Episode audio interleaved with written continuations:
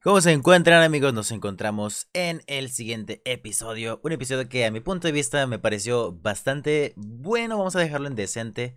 Pero lo vamos a comentar más adelante a lo largo de este episodio. Como cada semana o casi cada semana me encuentro aquí con Juan Pablo. ¿Cómo te encuentras amigo?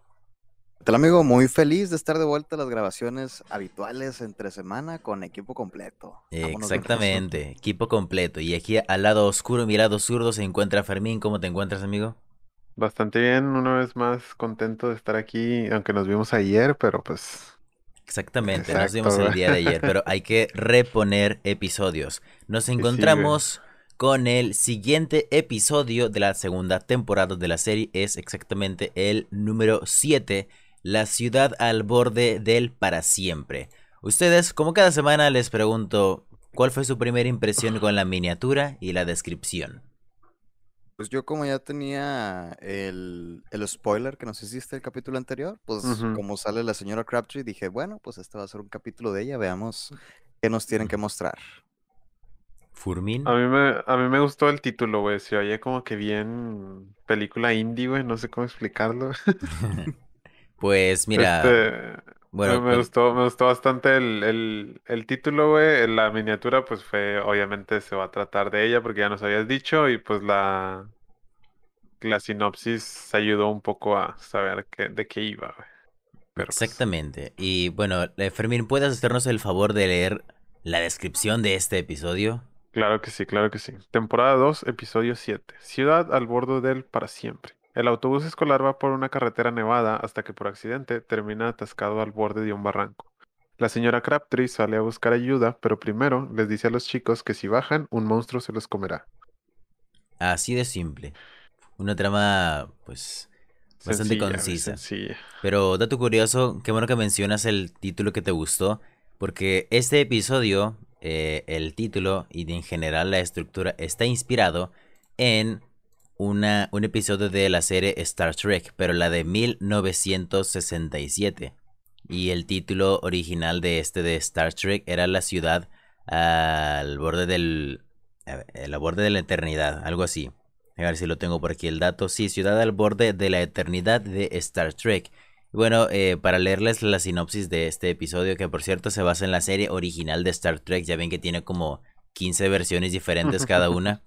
Un episodio. entrarle, pero. un episodio emitido el 6 de abril de 1967. En ese episodio, el capitán Kirk y el señor Spock con el doctor McCoy son transportados en el tiempo a Nueva York alrededor de la década de 1930, donde McCoy salva la vida de Edith Killer, o sea, Jan Collins, una mujer que estaba destinada a morir, y al hacerlo cambia la historia para que los nazis ganen la Segunda Guerra Mundial.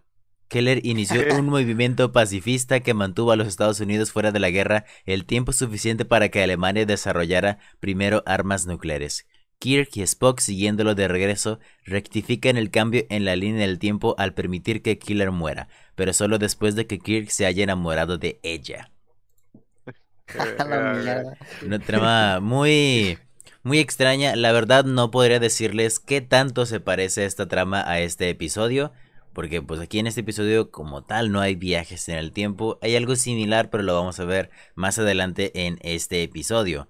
Que primero que nada pues iniciamos con los chicos en un viaje en autobús en carretera. Pero esta vez dicen que está nevando demasiado. En plan de que las calles están súper congeladas. Que me parece que esta es la segunda vez en la que vemos algo por el estilo. Que sería la primera vez me parece que la primera parte del verdadero padre de Eric Carman, o la segunda, no recuerdo, donde se llevan al doctor Mephisto al hospital y empieza la tormenta de nieve a tal punto que pues ya no pueden moverse y están atrapados en el hospital. Y pues ya vemos cómo se divide el equipo A y el equipo B. Era, creo que la segunda parte, güey. ¿Alguno de ustedes llegó a pasar por alguna situación así con la nieve? Yo creo que lo más cercano que todos hemos llegado a pasar es con la lluvia. Sí, con el huracán, el huracán Alex, güey, que nos mantuvo encerrados durante creo que varios días. Creo que, creo que para la gente que muy joven, en el año 2010 hubo un huracán aquí en México llamado el huracán Alex. Que la verdad sigo sin entender cómo se determinan los nombres de los huracanes. De que el huracán Gilberto, el huracán Florida y no sé qué. Para mí que es la persona que lo descubrió. Sí, de hecho creo que creo yo que sí es así, pero la verdad desconozco el dato. Según yo tenían un orden, güey, o sea, creo que en algún punto se van repitiendo los nombres, pero pues es muy raro, pero no, la verdad no estoy muy seguro. Huracán Habría Alex que investigarlo. 2.0. Exactamente. Y bueno, la gente muy joven, porque hay unos que incluso nacieron en el 2010 que llegan a escuchar esto, que cosa que me perturba un poco. No Eh, mames, güey. el huracán Alex fue un huracán que atravesó aquí la ciudad de México, bueno, eh, bueno, la ciudad de México, pero el país de México. Y yo recuerdo perfectamente que estuvimos, este, encerrados, se suspendieron las clases, todas las cosas. Creo que es el huracán más fuerte que ha atacado aquí, por lo menos ah, hablando a nuestro, en nuestra experiencia de la ciudad de Monterrey. Bueno, el estado de Nuevo León, para que la gente que pues, siempre me dice, ¿a poco Monterrey es un estado? Eh, y bueno, sí, yo sí recuerdo que sí fueron como una semana donde no hubo clases y me acuerdo perfectamente que fue, estábamos en primer año y nuestra maestra de geografía, la ya fallecida maestra Gaby, Dios me la tenga en su santa gloria, nos encargó una cantidad estúpida de tarea. Yo, yo recuerdo eso. Por lo menos a mi grupo nos encargó como ocho tareas de que, eh, hombre, los estudios de caso. ¿a poco fue en la secundaria lo del huracán Alex? Sí, 2010. Estábamos en primero. Vaya, no me acuerdo. Vaya. Fue No- no sé- precisamente por estas fechas, porque los huracanes siempre son aquí en septiembre. Mm, es En verdad, es Ciudad, verdad. en Ciudad de México tiembla, aquí son huracanes. Y sí, güey. Algo bastante mal. Que por cierto, justo hoy cuando estamos grabando este video, acaba de temblar en la Ciudad de México, hace unas cuatro horas aproximadamente. Al parecer todo el- está en el- orden. El epicentro fue en Michoacán específicamente, pero también se sintió en Ciudad de México. Esperemos que toda la gente de por esté bien. Hasta ahora creo que no ha habido heridos ni nada, pero pues un abrazo a toda la gente de Ciudad de México y en general que haya sido afectada por este sismo que afectó, que cada año siempre anda afectando. Y pues bueno, continuando con este episodio, yo creo que todos hemos estado atrapados por eh, tormentas de, pues, de agua, vaya. Pero ¿a alguno de ustedes le ha pasado estar atrapado al momento de ir manejando o que vayan con otra persona que vaya manejando? A mí me llegó a pasar eh, precisamente hace nueve años cuando se estaba estrenando el GTA V. Iba a ser una venta nocturna. Iba a ser una venta nocturna. Que, que nada más como pequeño paréntesis, justo ayer salieron las filtraciones del GTA 6 que resulta Uh, que son reales. Confirmado por el mismo Rockstar. Bastante triste, el caso, pero... Pero bueno, eh, el problema aquí era que esto fue en Citadel, un centro Mm. comercial pues, bastante Mm. conocido aquí en, en Monterrey. El punto es que iba a haber venta nocturna, entonces las ventas nocturnas empiezan alrededor de las 11.50 y ya a las 12 ya empiezan a entregar los juegos para que al momento de que tú lo pongas en tu consola no te banen. Porque para los que no sepan, si por ejemplo tú tienes un juego que sale el día de mañana y lo pones en tu consola, lo detecta como que estás infringiendo las normas del copyright, del servicio y no sé qué, y te pueden banear la consola y pierdes la cuenta. La consola se vuelve un ladrillo prácticamente. Entonces así funcionan las ventas nocturnas. Pero como ese día iba a haber una tormenta, estábamos en medio de un huracán, la persona del Game Planet me dice, oye, pues va, estamos en una tormenta, ¿qué te parece si pues mejor te doy el juego ahorita? Nada más que ten mucho cuidado, no lo pongas hasta que sean las 12. Entonces yo obtuve el GTA V un día antes de que saliera, pero pues no lo podía jugar. mm, Y Vaya, yo vaya. recuerdo que cuando íbamos en el camino, iba manejando creo que mi cuñado, y la tormenta era tan fuerte que pues ya ves que hay momentos donde el agua es tanta que se inunda el motor, por así decirlo. No sé si alguno de ustedes le ha pasado esta experiencia. No me ha pasado afortunadamente en mi carro, güey, pero pues sí he visto, o sea, cuando voy manejando sí siempre veo de que un carro así apagado, güey, en medio del agua. No sé exactamente Sí. por qué, es, por qué pasa esto. Yo no manejo, entonces yo no sé cómo funciona un carro. ¿Alguno de ustedes Pues, sabe? Es que no jalan con agua, güey. Bueno, eh, eh, total, el carro pues se, se mató, por así decirlo. Y luego, pues ya estábamos como que pues hay que llegar por lo del juego. Y pasó un, un taxi en un Suru y nos recogió, pero el Suru iba como si nada alrededor de todo. Tus madres aguantan todo, güey. Recuerdo que... y los bochitos. Recuerdo que el agua era tanta en la calle que yo creo que era una un espacio como de 3 centímetros entre el agua y el borde del carro por debajo. me tuve que quitar los tenis para poder pasar de, de un carro a otro. Porque, o sea, si los pegabas no se pueden abrir las puertas, vaya. Me tuve que quitar los tenis para poder pasar de un carro a otro. Bueno, es mi experiencia estando atrapado en la lluvia. Pues, pero entonces dejaron el carro ahí. O sea, mi cuñado. Yo me fui con mi, con, con, con mi hermano, el, el, productor de este podcast que no se encuentra actualmente, está de vacaciones. y también iba con mi mamá. En el carro se quedó mi otra hermana y mi cuñado. Ah, ok, ok, ya entendí. Entonces ahí es como que ahí cambió la cosilla, vaya. ¿Y ustedes alguna experiencia similar? Mm, no, que yo recuerde, güey. A mí sí, fíjate que iba a decir que me ha pasado más con la escena en donde van en la montaña toda así con, un camino muy con ah. muchas curvas y bien horrible. Pero de hecho también me pasó, y ya me pasó personalmente, ir manejando y pues así en medio de una tormenta vas a algún plan que ya tenías establecido y de pronto es unas personas manejando en sentido contrario y dices, no, pues quién sabe qué esté pasando, sigamos avanzando. Y luego a lo lejos ves una especie de isla en medio de la calle y te das cuenta que realmente es un carro que está hundido en, en, agua. Ay, güey. Sí, esa vez estuvo muy feo. Y, y, de hecho está peligroso porque si la gente no va poniendo atención, eh, o sea, recuerdo que ese carro estaba prácticamente todo hundido en agua y el conductor o, conductora, no recuerdo qué era, estaba literal pues parada en el techo. Este, ah, porque pues, esperando a que lo rescataran. Y pues era, era una avenida, ni siquiera era una calle. Entonces se hizo un desmadre porque todos los carros empiezan a tratar de regresar. Entonces tienes que tener cuidado con los que apenas vienen y no han visto. Y cuidado con los que están dando vuelta. Y no, es horrible. Muy horrible. Tengan, mucho cuidado. Hay técnicas mexicanas para prevenir ese tipo de cosas. Por ejemplo, nuestro compañero Cubix que nos mandó una foto de un hueco en la calle y había una silla. Así como que puesto para que, hey, aquí hay un pinche hueco, nadie venga para acá. Pero hablando de este tipo de, me imagino que ocurrió un deslave ahí en esa calle. Em, para la gente que no sepa qué es un deslave, es algo así como que la tierra se humedece tanto que simplemente colapsa. Se hunde la tierra, así de la nada.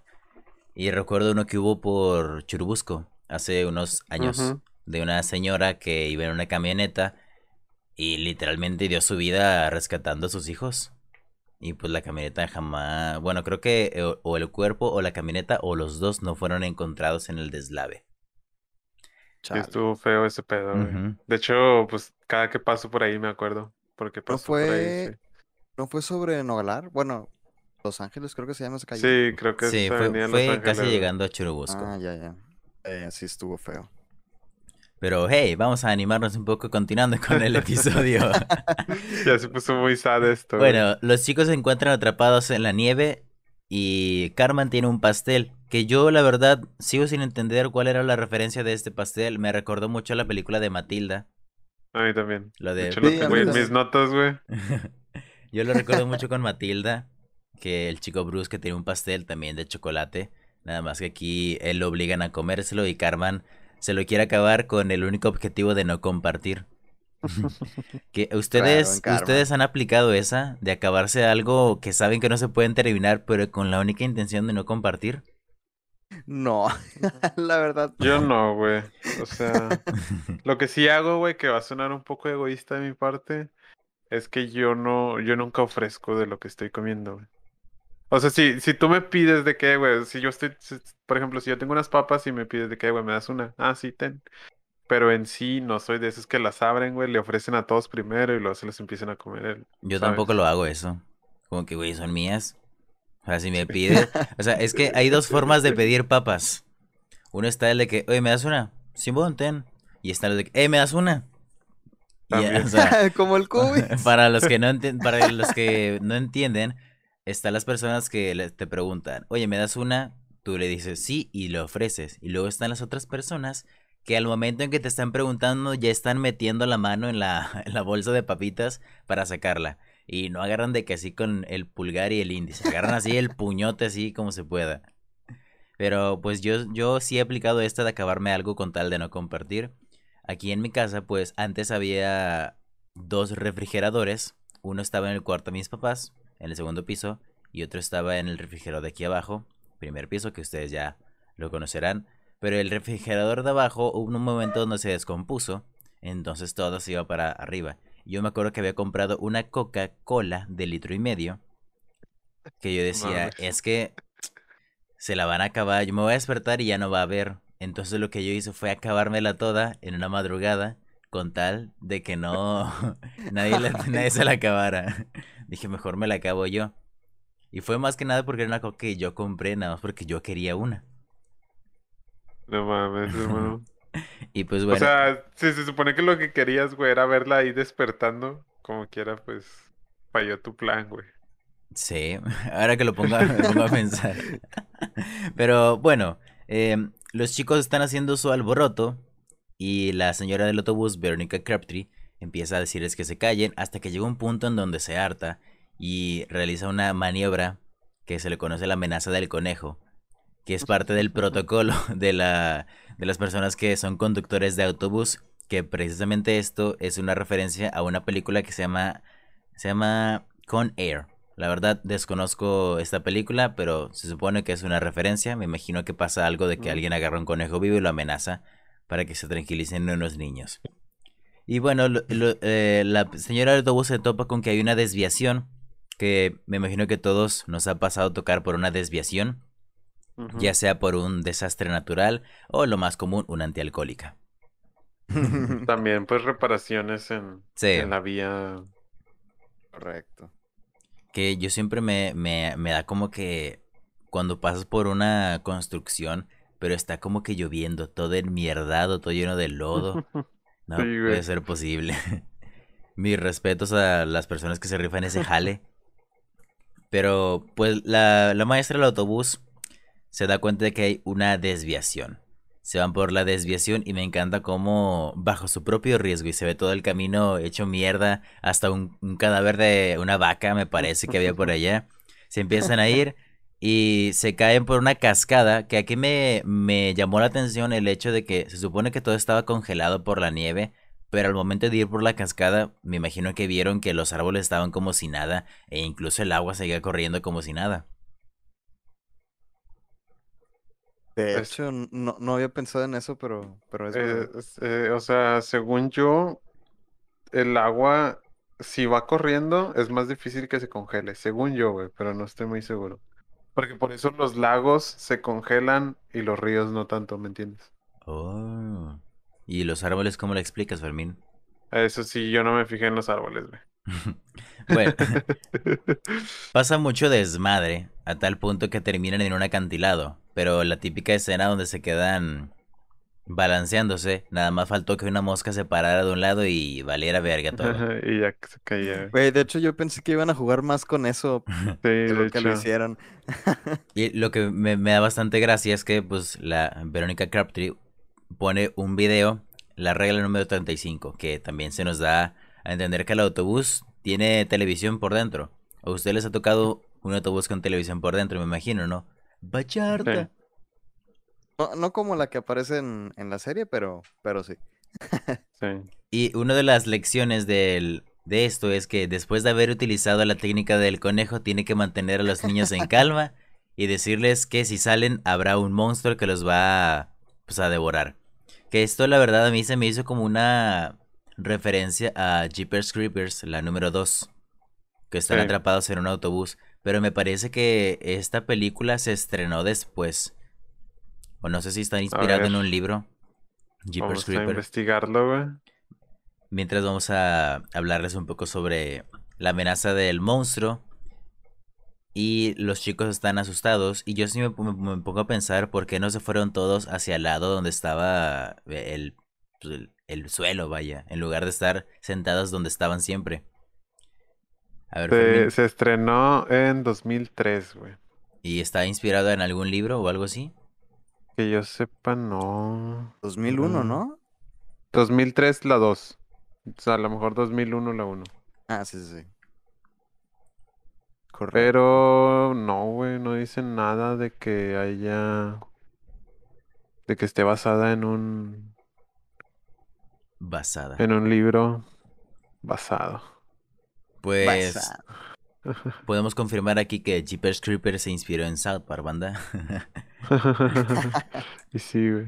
Bueno, la maestra del autobús, la maestra, la señora del autobús se va porque le dice a los niños, no, pues un monstruo. Y le se sale y lo dicen, ¿por qué el monstruo no se la devora a ella? Y dicen, no, porque no se devora a, pues, una palabra antisonante que la verdad no recuerdo cuál le decía, pero un insulto, vaya.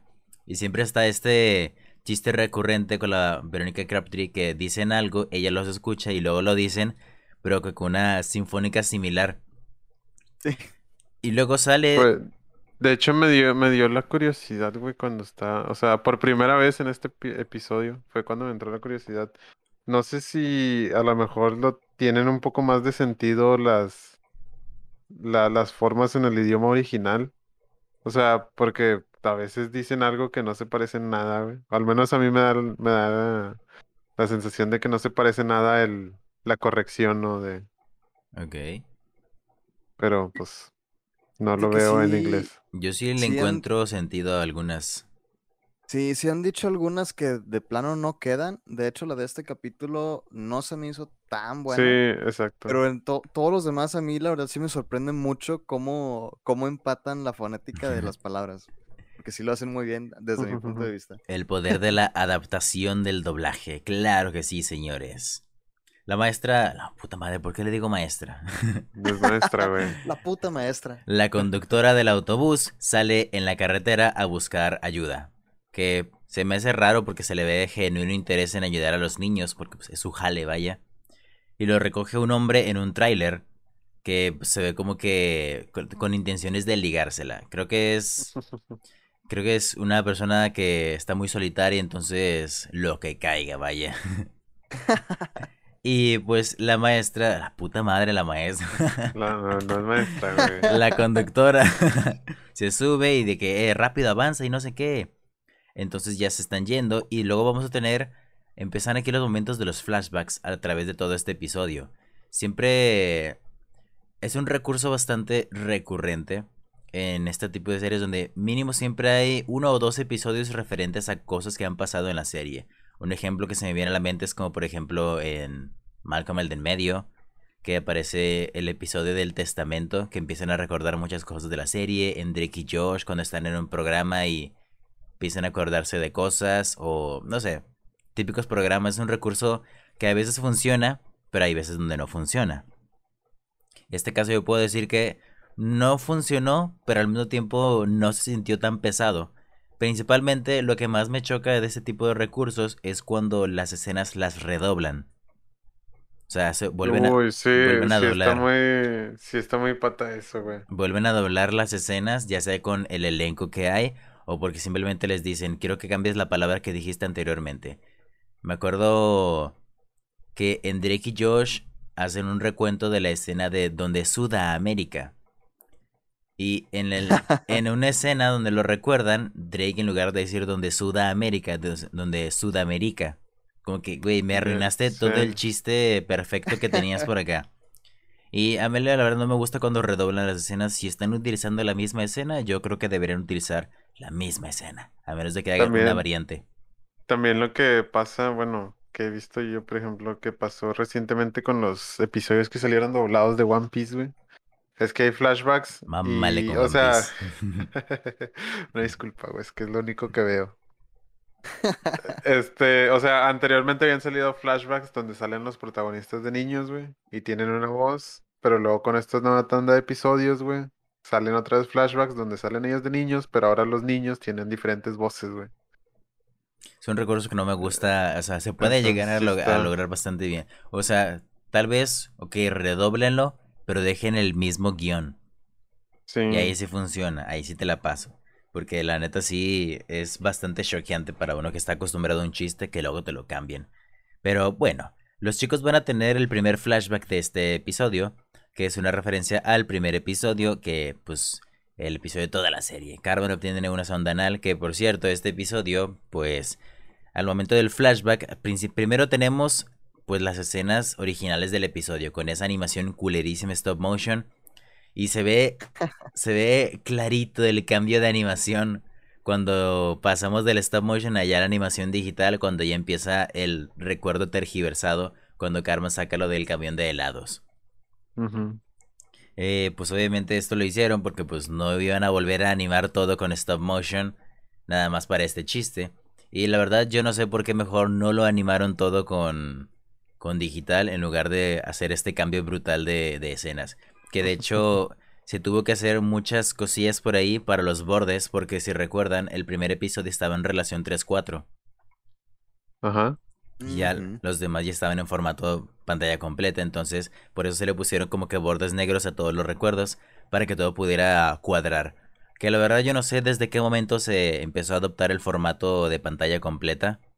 No sé, hay, hay series muy viejas que las ves y todavía tienen, tienen formato de pantalla completa. Ni puta idea, hermano, la verdad. ¿Para qué te miento? Me has ayudado mucho, Fermín. Fíjate que eso pasó también con los Simpson cuando lo subieron a Star Plus. Pero bueno, al menos en este caso, sé que lo único que hacen es literal expandir la imagen. Porque de hecho mucha gente se estuvo quejando de que cuando subieron los Simpson a Star Plus estaba pues, recortada de arriba y de abajo. Porque lo que ocupan llenar son pues los costados, ¿no? Entonces, se cuenta que el cuadrado que tenían antes lo expanden hasta que cubran los laterales obviamente perdiendo parte de la imagen mm. superior y, e inferior. No sé si sea el mismo caso para todos, pero al menos así lo hicieron con, los Simpson en particular en la plataforma esta de streaming. Ni me había dado cuenta de, o sea, sí he visto episodios de los Simpson, pero creo que hay dos formas de hacer ese tipo de expansión de imagen. Una está la chilera, esa que nada más lo expandes y como quedó su madre. Pero hay otro que me parece que utilizaba Dragon Ball, al momento de hacer el formato pantalla completa. Que si había personas dedicadas a, ok, está ocurriendo algo hasta arriba de la pantalla, vamos a mover la imagen así, y así se iba moviendo a, a conveniencia de, de, pues de la imagen que estamos viendo en pantalla. Y bueno, también en este recuerdo, al momento tenemos la diferente animación que aparece el camión de helados, que originalmente pues no hay un camión de helados. Están, se imagina... Era, era, una, era una antena, ¿no? Sí. Lo que aparecía en el episodio original. Exactamente. E, en este recuerdo, nuevo recuerdo tergiversado, Stan se imagina un beso con Wendy, un beso que nunca se han dado en toda la serie porque siempre el men se vomita. Y bueno, volviendo con Verónica Carpenter, porque este episodio pues tenemos dos tramas, que la verdad, la trama de Verónica Carpenter se me hizo más interesante que la de los chicos porque esa está limitada a puros flashbacks de toda la serie.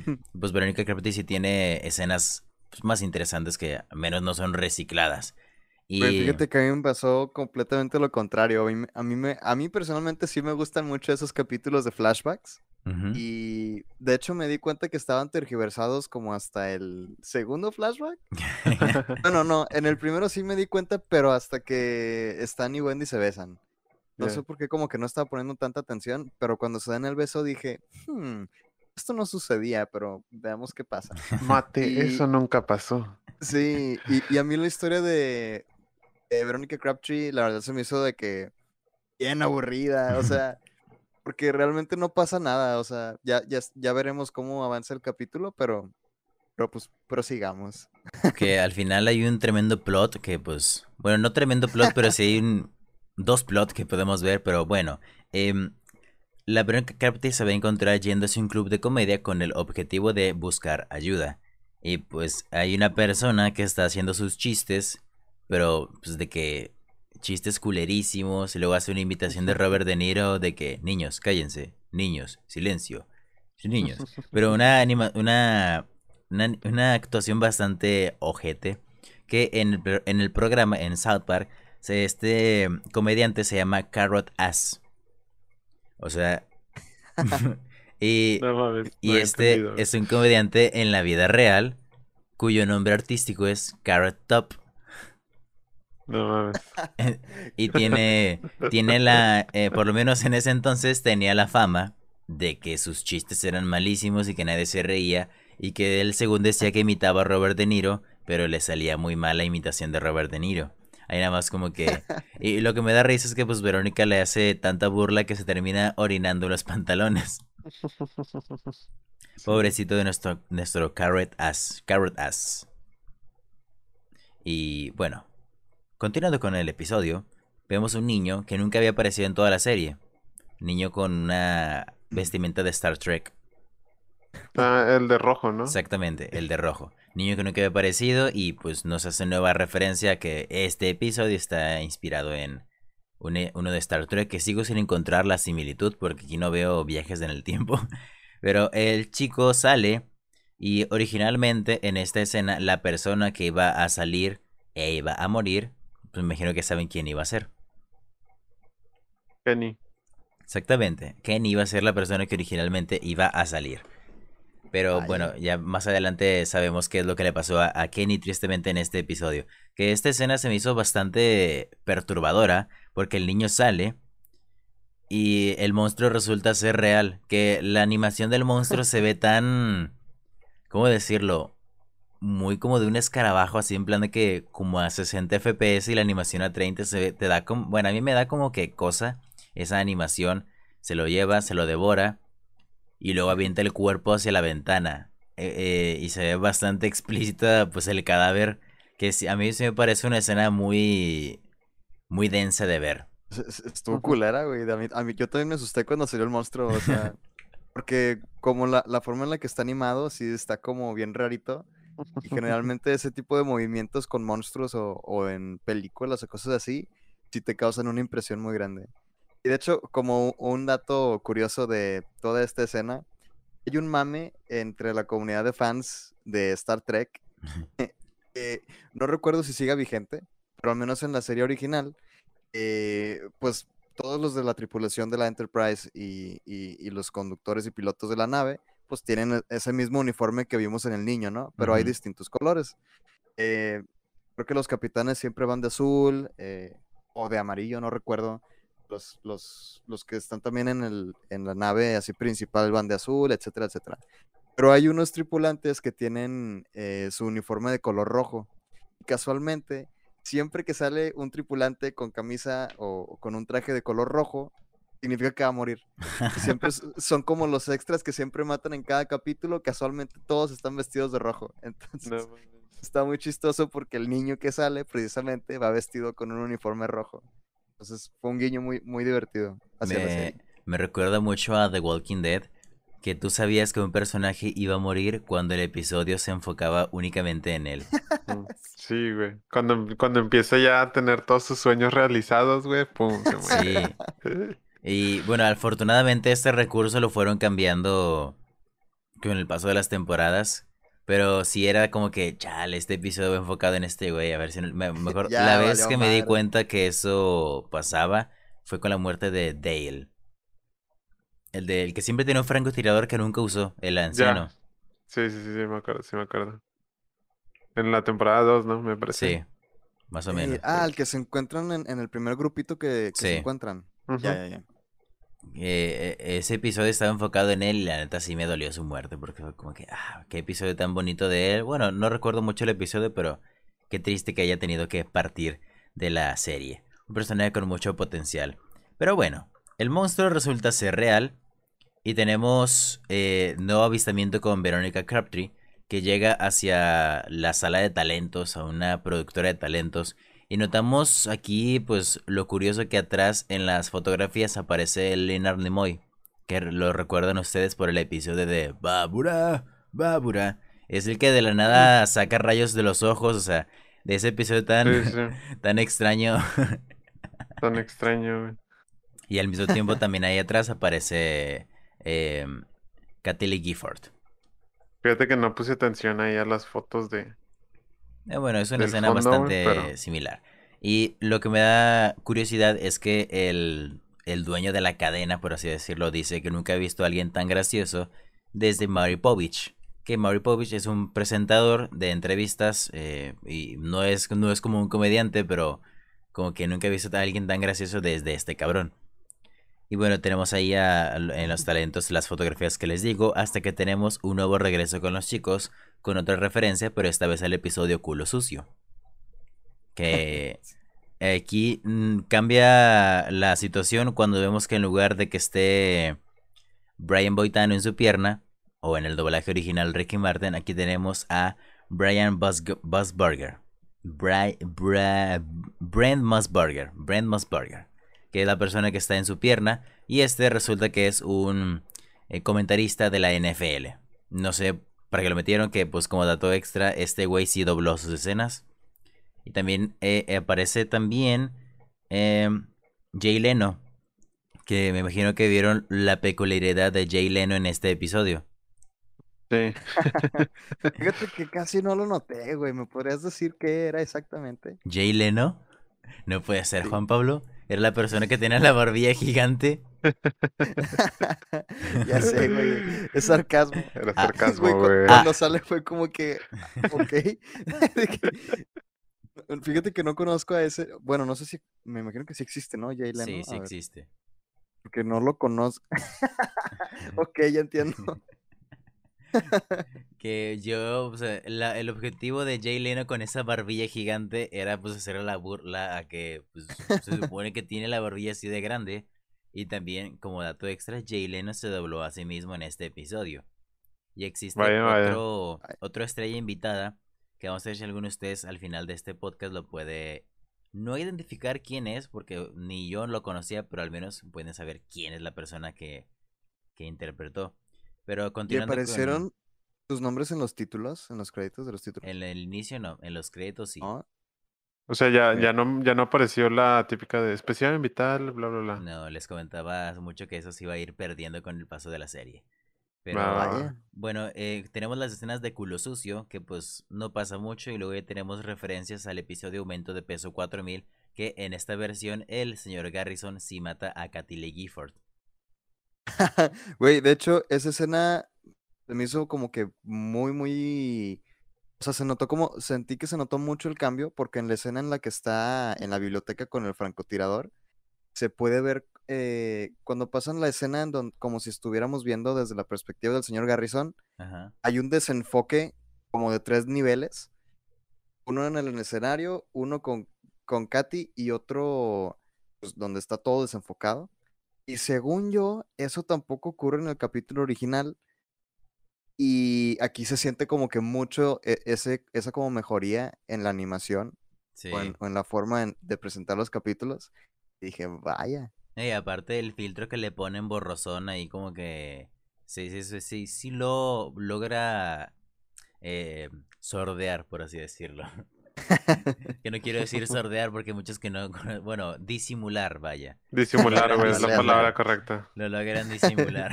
que hablando, así una pequeña historia que me acuerdo, hablando sobre decir palabras que no debería decir.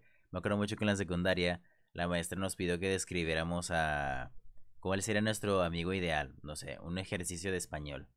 Yo me acuerdo que en una de esas puse que no sea huevón, pero lo escribí con W E B O N. Y la maestra, ¿cómo es que escribiste esto? No, no puedes escribir esto.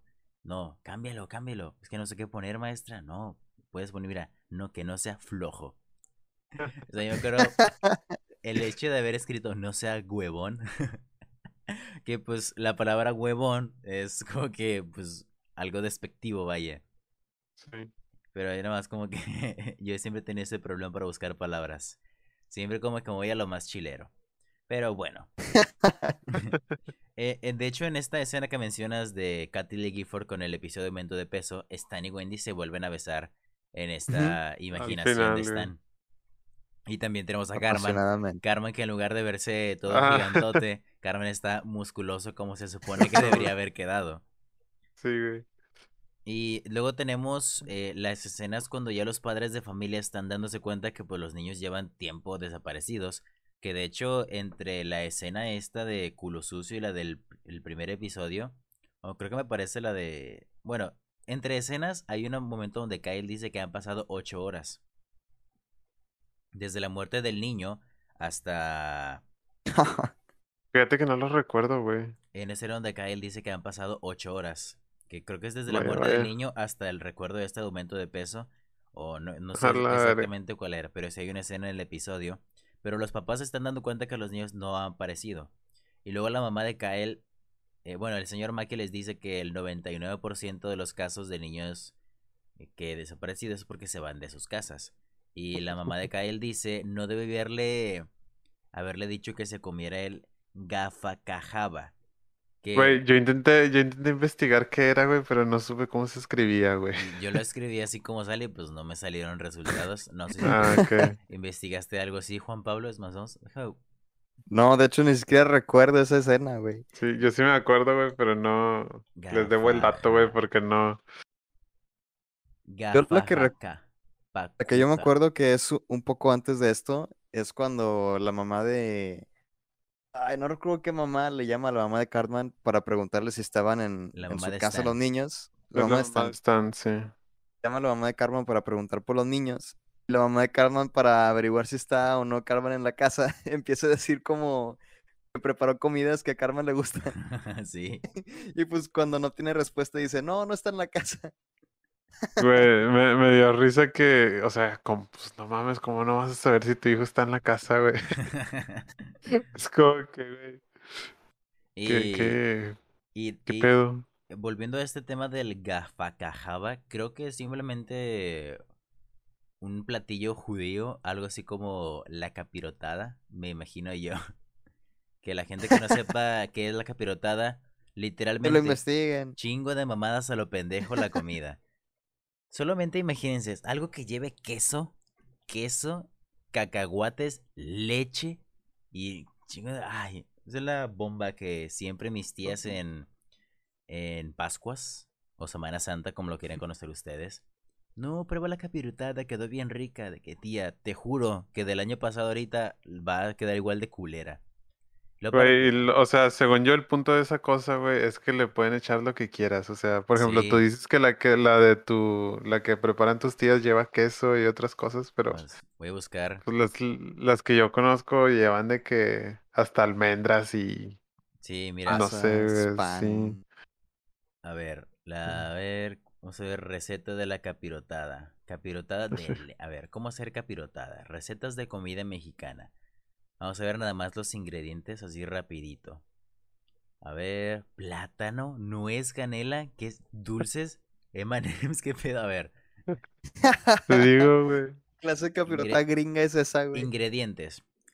Son una taza de piloncillo, una taza y media de agua, una varita de canela, dos clavos de olor, una taza de pasas, tres cucharadas soperas de mantequilla derretida, una taza de queso cotija, tres cucharadas de aceite vegetal, 16 rebanadas de pan bolillo de un tercio de pulgada por lo menos dos días antes. O sea, tienes que comprar un pan y dejarlo dos días antes. un cuarto de taza de cacahuates, dos cucharadas soperas de mantequilla en cubos. Esa es la receta estándar, por así decirlo.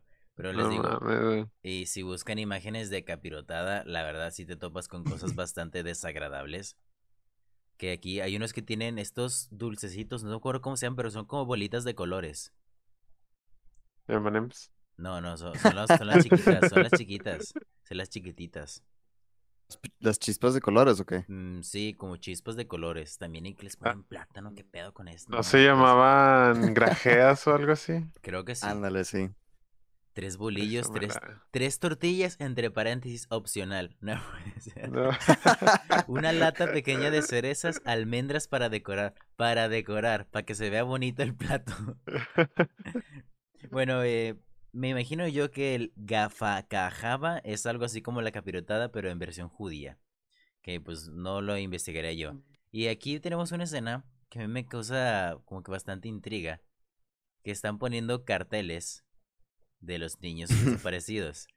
Que primero que nada quiero mencionar que la mamá de Carmen utiliza su cuerpo para dar los folletos. Y todos los demás poniendo folletos normales. Pero hay un cartel muy distintivo que estoy seguro que ustedes notaron. El de mi pobre angelito, güey. Exactamente, el de Macaulay Culkin. Es un cartel que esto hace referencia pues a las películas de eh, Home Alone o acá en Latinoamérica Mi Pobre Angelito o en España eh, Solo en Casa, algo así, no me acuerdo cómo se llama. Y pues esto hace referencia que pues está- el niño está desaparecido por así decirlo, pero es porque en una película se les olvidó y en otra se fue a Nueva York, o quién sabe qué. No, no sé, como que tienes que tener mucha mala suerte para que te pase eso dos veces. Pero pues eso también hace una referencia mucho al hecho de que pues Macaulay después de este éxito dejó de desaparecer del ojo público mucho tiempo.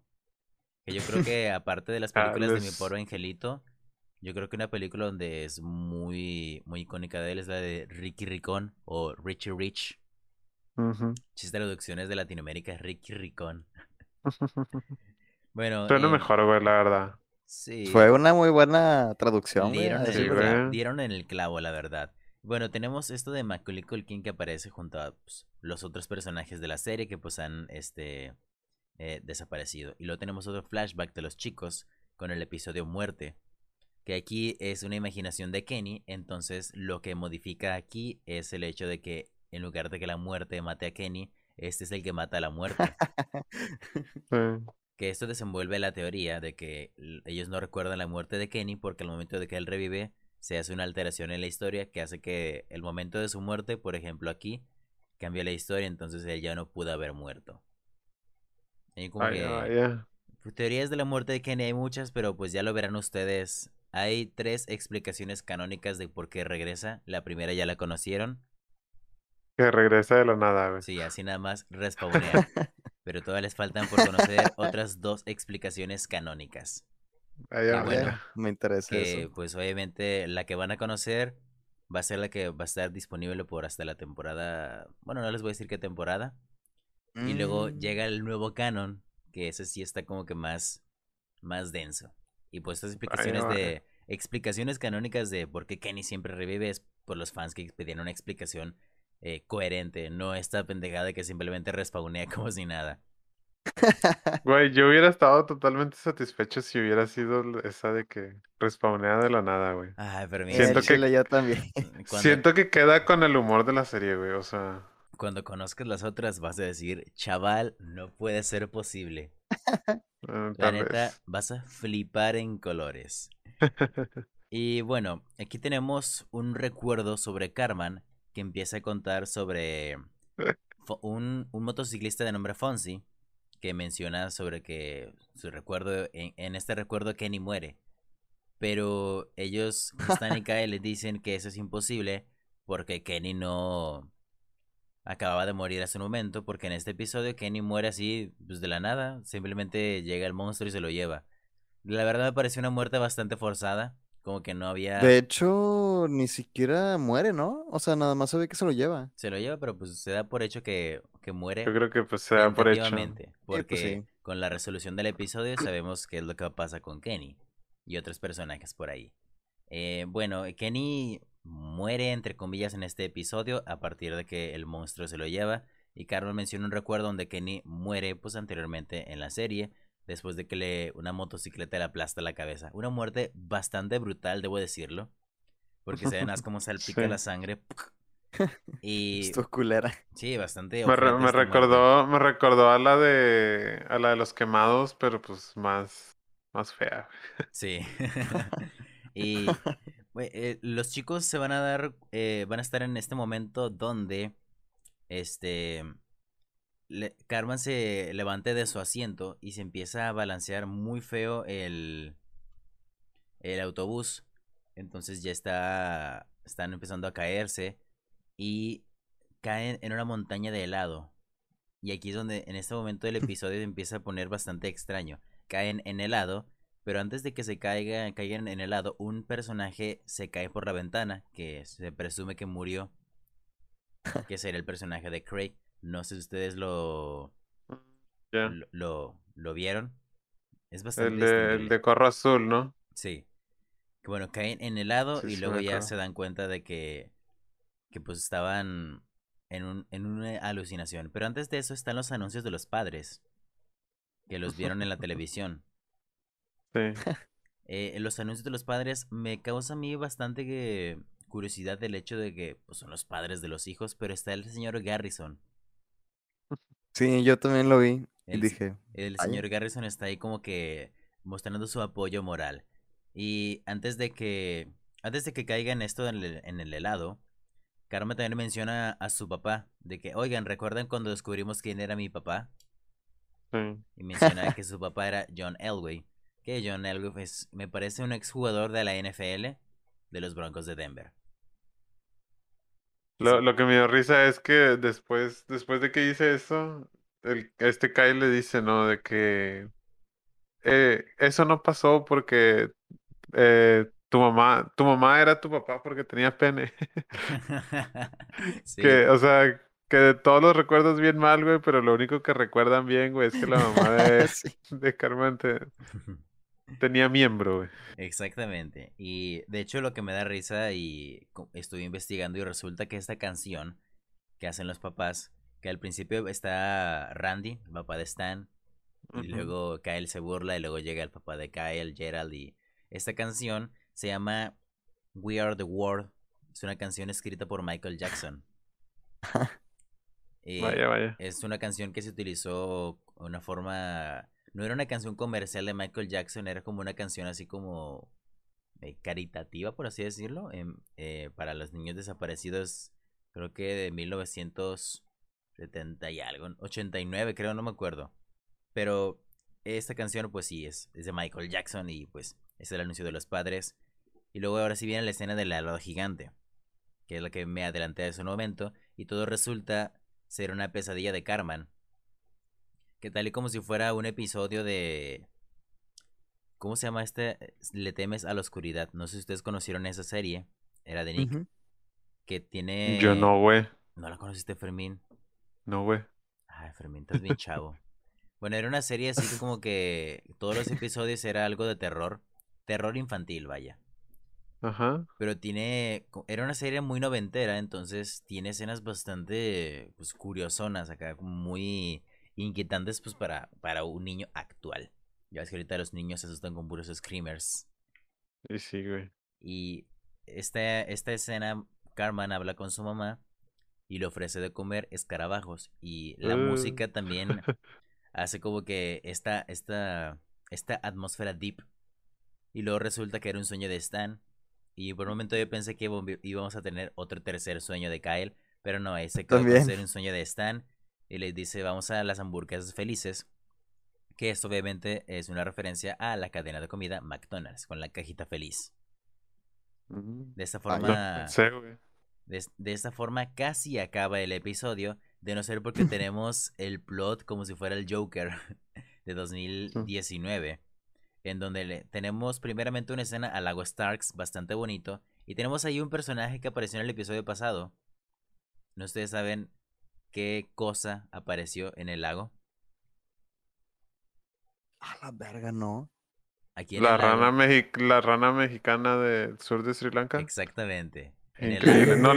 No, la vi, güey, pero como dijiste lago y y el episodio pasado dije, ah, pues tiene que ser esa, güey. La rana mexicana aparece en ese, en el lago, aparece sentada en un tronco.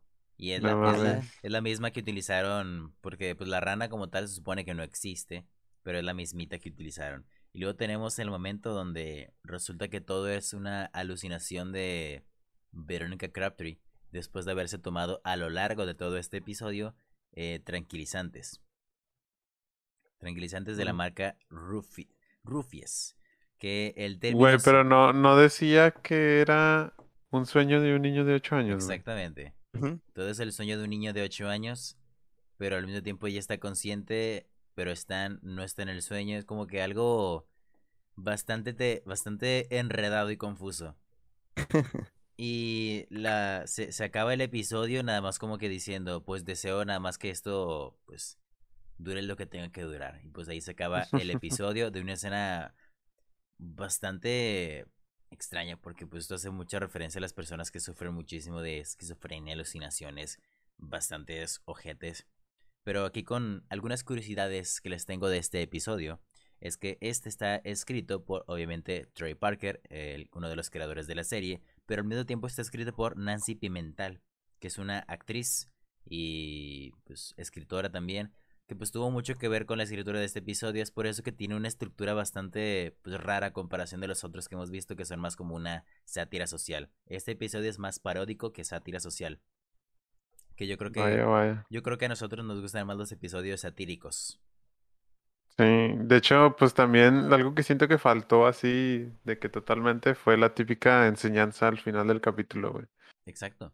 Faltó la enseñanza. Porque, Y eh, obviamente esto de que, que les comento que está escrito en conjunto con otra persona. Um, ¿Qué? Contexto para las personas que no están viendo, obviamente. Juan Pablo acaba de bostezar, pero se le vio hasta la gargantilla. Ah, me dio un sueño bien sabroso con este pinche capítulo aburrido, güey. Bueno, eh, este episodio está escrito en conjunto con otra persona porque, tal y como les dije, ellos estaban al mismo tiempo con la segunda temporada con todo el tema de la película que veremos al finalizar esta temporada. Es por ello que los episodios son bastante extraños e incluso hay unos que están escritos por el director de animación Eric Stout. Vaya, y, vaya. y yo les pregunto aquí en este momento, ¿ustedes pueden decirme qué personaje in- interpretó la, la última estrella invitada? Mm, Mm, pues podría decirte que el trailero, pero no estoy seguro. sí, yo también siento que es el trailero, güey. Bueno, eh, la persona que interpre- eh, la persona invitada se llama Henry Winkler, que pues es un comediante y, y ya. Pero la persona que interpretó fue al monstruo. No mames. Era de esperarse. South tiene esta maña de dar madre, personajes irrelevantísimos. Me lo hubiera creído más que hubiera sido el camionero, pero no, resulta que el monstruo. Y nada más hace como que los pequeños gruñidos que hacen por ahí. Y, y bueno, el título ya se les había mencionado, es una referencia a Star Trek de 1967, que al igual que Fermín, algún día sí quisiera meterme al mundo de Star Trek, pero creo que al igual que Star Wars, ocupas como una guía para saber cómo verlos, porque hay un Star Trek primera generación, o creo que es de X-Men, no sé la verdad, pero hay como que muchas, muchas versiones de Star Trek, que hay unas dicen que son canon, otras que no, y así. Yo creo que sí está más confuso Star Trek que, Star Wars, güey. Sí, definitivamente. Pero de hecho ni siquiera es tan complicado. O sea, realmente lo único que tienes que saber de Star Trek es que, según yo, literalmente todo es canon y sí hay un orden. O sea, sí tiene un orden eh, las series y las películas, pero todo es canon. O sea, ahí sí no hay cosas que son como descanonizadas ni nada. Todo dentro del universo Star Trek, según entiendo, según tengo entendido, eh, es canon. Vaya, vaya. Mm, Algo que Star Wars no hace. Wars Pues lo, y hiz- todo. lo hizo. Lo hizo durante un tiempo, güey, pero ya después de Disney ya. That's correcto. That's correct. That's correcto. y también eh, el hecho de este episodio, pues la marca de, de, de tranquilizantes que tiene el, el trailero, que creo que no se menciona el nombre, es la marca Rufis, que el término científico es flunitrazepam. Que esto en los, años no- en los años 90 era una droga muy utilizada por personas que trata de blancas, ya sabrán, que los ponían en las bebidas alcohólicas y pues, pues ya, Ay, ya saben qué es lo que pasaba. Y si se dan cuenta a lo largo de todo este episodio, el trailero como que, oye, ¿ya te afectaron las pastillas? Entonces ahí está como que el trailero tenía sucias intenciones con Veronica. Crabtree. Y también por último, Carmen hay un momento donde menciona que se va a perder la Isla Fantasía, el, el programa, que es ahí donde a raíz viene que enciende la televisión. Este programa, la Fantasy Island, es un programa de 1977 que terminó en 1988. Se preguntarán cómo es que Carmen quería ver este programa que había finalizado hace 14 años. Pues bueno, es porque este programa tuvo una nueva versión en 1998 que justamente se estaba emitiendo en simultáneo con el episodio. Obviamente no al mismo tiempo, pero estaban en las mismas fechas. Vaya, Vaya, vaya. Y, y de Eso esta no forma- esperaba. De, de esa forma acabó, acabamos con el episodio. Algo que puedan comentar ustedes. Yo la verdad me hubiera esperado. Después de haber leído que estaba basado en un episodio de Star Trek, me hubiera esperado más cosas con viajes en el tiempo. O algo más eh, exótico, por así decirlo.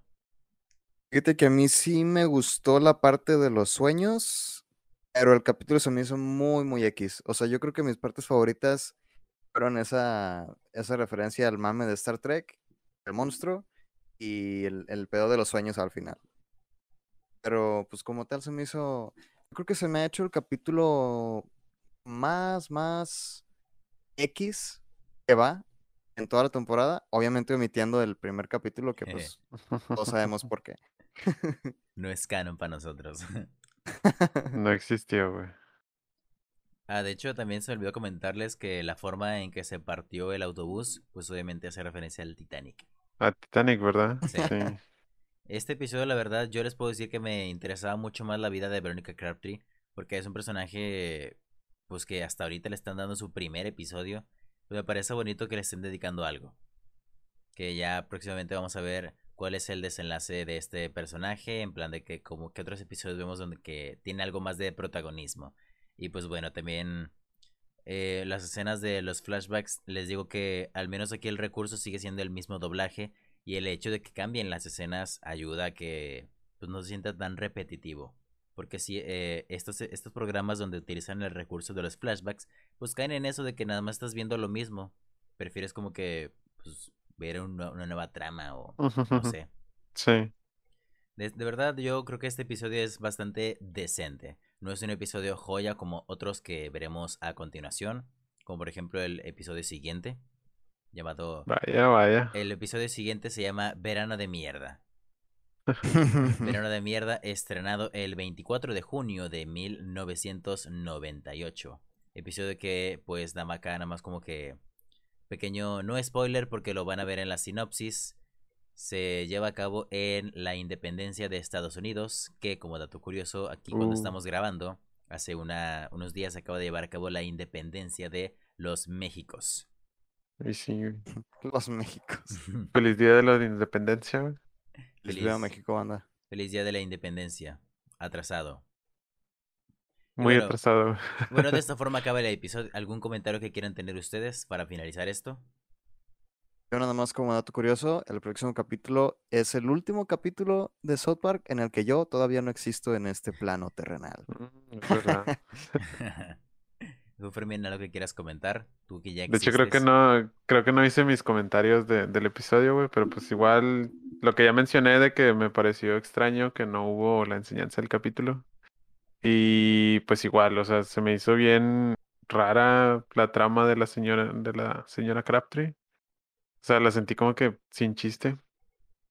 Qué mamones, Este, mamones. Literal. güey, es que no, o sea, literal, creo que no pasó nada importante en este capítulo. No, lo, lo, lo que más me gustó, güey, fue lo de la parte donde nos recuerdan las muertes de Kenny. Bueno, no, donde donde dicen de que Kenny no pudo haber muerto porque ya se murió hace unas horas. Bueno. Entonces, pues nada más. Ay, güey. Eh, me troné el hombro. Increíble. ¿Qué Bueno, Ganta, nos veremos eh, la próxima semana con el octavo episodio estrenado el 24 de junio de 1998, Verano de Mierda. Me acompaña aquí Juan Pablo Hasta luego, banda. y el Furmín. Un placer haber estado con ustedes. Saludos. Nos veremos la próxima semana con un nuevo episodio. Chao, chao.